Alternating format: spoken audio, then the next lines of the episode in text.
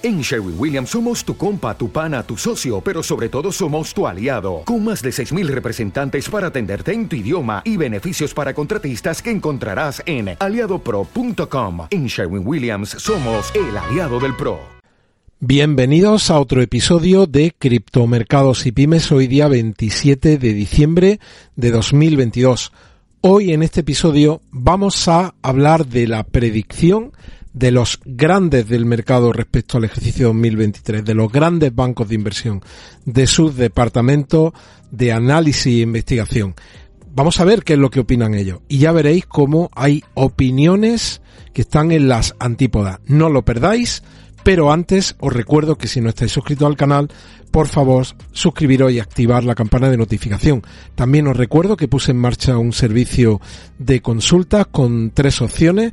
Podéis ver el detalle de estas tres opciones en la descripción del episodio y también en el tweet fijado en la cuenta oficial de Twitter, que es cripto con y-mercados.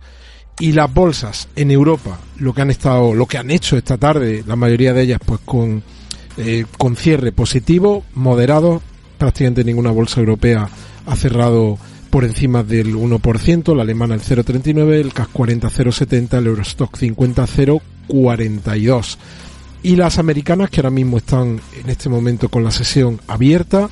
El Dow Jones gana un 0,32, el Standard Poor's cae un 0,33 y el Nasdaq cae un 1,22.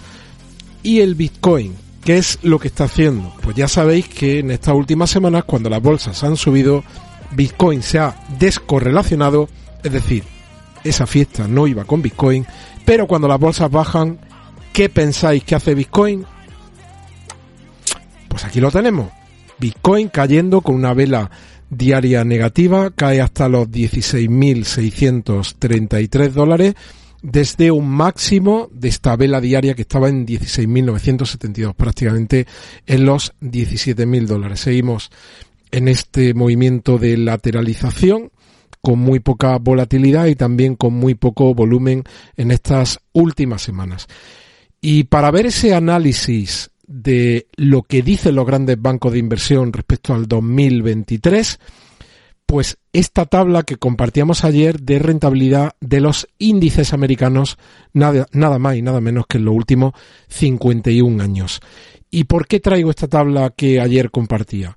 Porque la tabla da un dato muy importante y es que cuando hay un año en negativo, como es el del 2022, en el que estamos perdiendo aproximadamente un 33% en los grandes índices norteamericanos, cuando al año siguiente hay un buen año, de media, en estos 51 años, el año bueno, después del malo, de media ha subido, teníamos por aquí el dato de ayer, un 33,72%. Quedaos con ese dato, porque cuando veamos las predicciones volveremos aquí. Un 33,72 si hay de media, si hay un año bueno después de uno malo. Por supuesto es una media.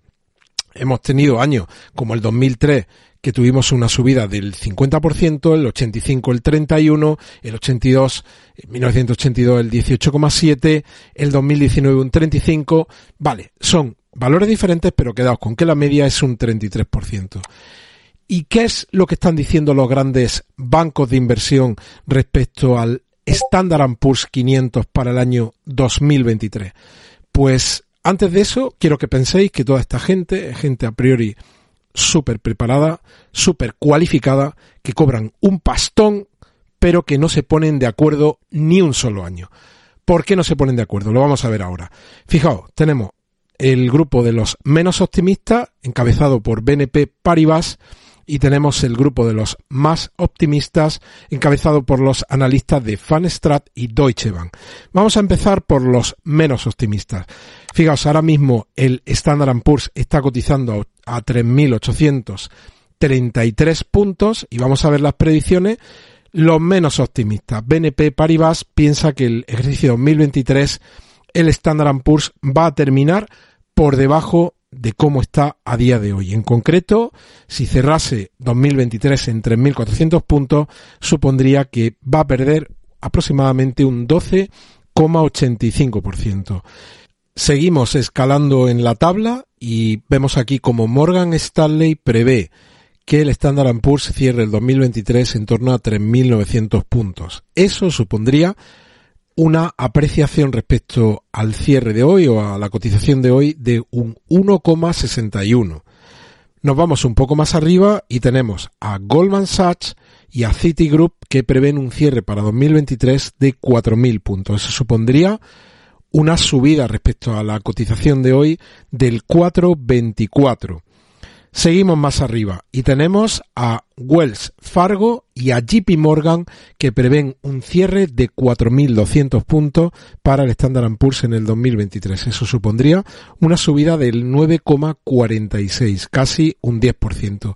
Y nos vamos más arriba y tenemos a Deutsche Bank que prevé un cierre de 4.500 puntos que supondría una subida del 17,27% y por último, los más optimistas de estos análisis, el de Fan Strat, con una predicción de 4.750 puntos, que supondría una mejora respecto al cierre de hoy, a la cotización de hoy, del 23,79%. De aquí podemos sacar dos grandes conclusiones.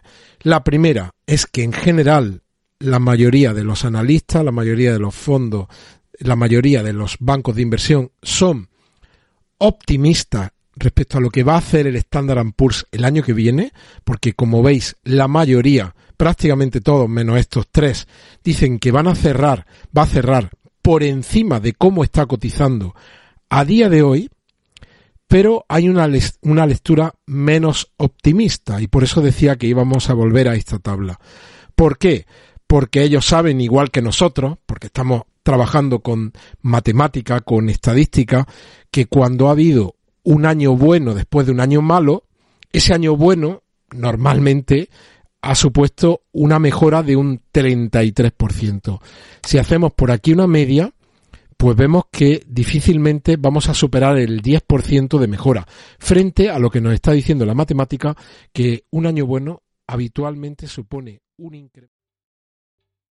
¿Te está gustando este episodio? Hazte fan desde el botón Apoyar del podcast de Nivos. Elige tu aportación y podrás escuchar este y el resto de sus episodios extra. Además, ayudarás a su productor a seguir creando contenido con la misma pasión y dedicación.